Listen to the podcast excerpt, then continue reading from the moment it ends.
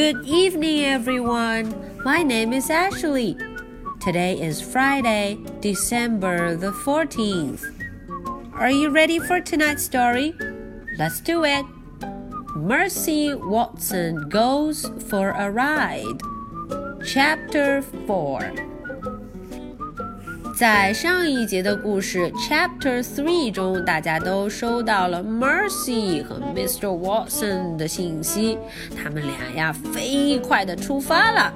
Mrs. Watson 会在家里为他们准备好热腾腾的吐司面包 （hot buttered toast）。哎，那么今天啊，他们正式出发的路上又会遇见谁呢？嗯，小朋友们一看照片。Oh no！这位恶狠狠的老太太 Eugenia 和她善良可爱的妹妹 Baby 已经出现了。All right, so let's get started. Mercy Watson goes for a ride. Chapter 4 Eugenia Lincoln and Baby Lincoln live next door to the Watsons. 大家都知道，Eugenia 和 Baby 呀，他们住在 Watson 家隔壁，next door。嗯，next door 在他们隔壁。Every Saturday, the Lincoln sisters watch Mercy and Mr. Watson back out of the driveway. 哦，每一个周六 Saturday，她们两姐妹啊都会看见这辆车开出来。 Every Saturday, Eugenia is displeased. Uh oh. 每一个周六 Saturday, Eugenia 都会不高兴。Mr. Watson is a very bad driver. 哦，他觉得 Mr. Watson 是一个非常非常糟糕的司机，a bad driver, a bad driver. He is a menace behind that wheel. 呜、哦，尤吉尼亚觉得他简直在做一件非常危险的事情。呜、哦，开着这个车相当危险。Yes, sister, says baby. Baby Lincoln 只能同意 Yes, yes. Furthermore, says Eugenia. 嗯，Eugenia 说还有 Furthermore. It is my firm opinion that pigs should not be taken for rides in automobiles. 哦，Eugenia 还觉得呀，猪啊是不应该坐着汽车出门的。Particularly that pig. 哦，Eugenia 真的很讨厌 Mercy 呢。她说，尤其是那只猪。That pig is a sly pig. I don't trust her.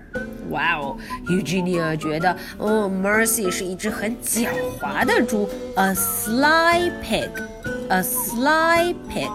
哦，他说他根本就不相信他，I don't trust her。No sister says baby。嗯，baby 说好的，好的。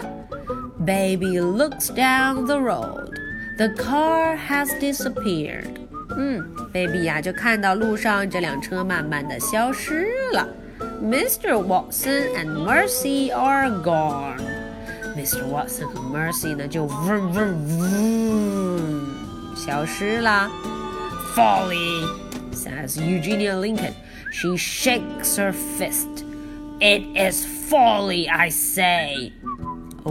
哦，Eugenia 林肯很生气。你们看，他挥舞着自己的拳头，fist，拳头，fist。嗯，他觉得这件事情非常愚蠢，It's folly，很傻很傻，不应该发生呢。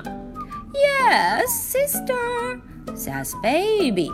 But secretly, baby Lincoln thinks that a little folly wouldn't be a bad thing. 可是啊，Baby 林肯虽然同意，表面上好像他也这么觉得，但是私底下，Baby 林肯觉得，嗯，难得偶尔犯一犯傻，做一些傻乎乎的事情，也没多大关系。It wouldn't be a bad thing. Okay, so this is the end for chapter four. Are you ready for my two questions? Question number one What did Eugenia Lincoln call Mercy? 啊，大家想一想，Eugenia Lincoln 是怎么称呼 Mercy 的呢？他觉得 Mercy 是一只什么样的小猪啊？Question number two. What did Baby Lincoln think of Mercy? 啊，Baby Lincoln 又是怎么想 Mercy 的呢？他觉得 Mercy 怎么样啊 ？All right. So this is the story for Friday, December the 14th. I'll be waiting for your answers. So much for tonight. Good night. Bye.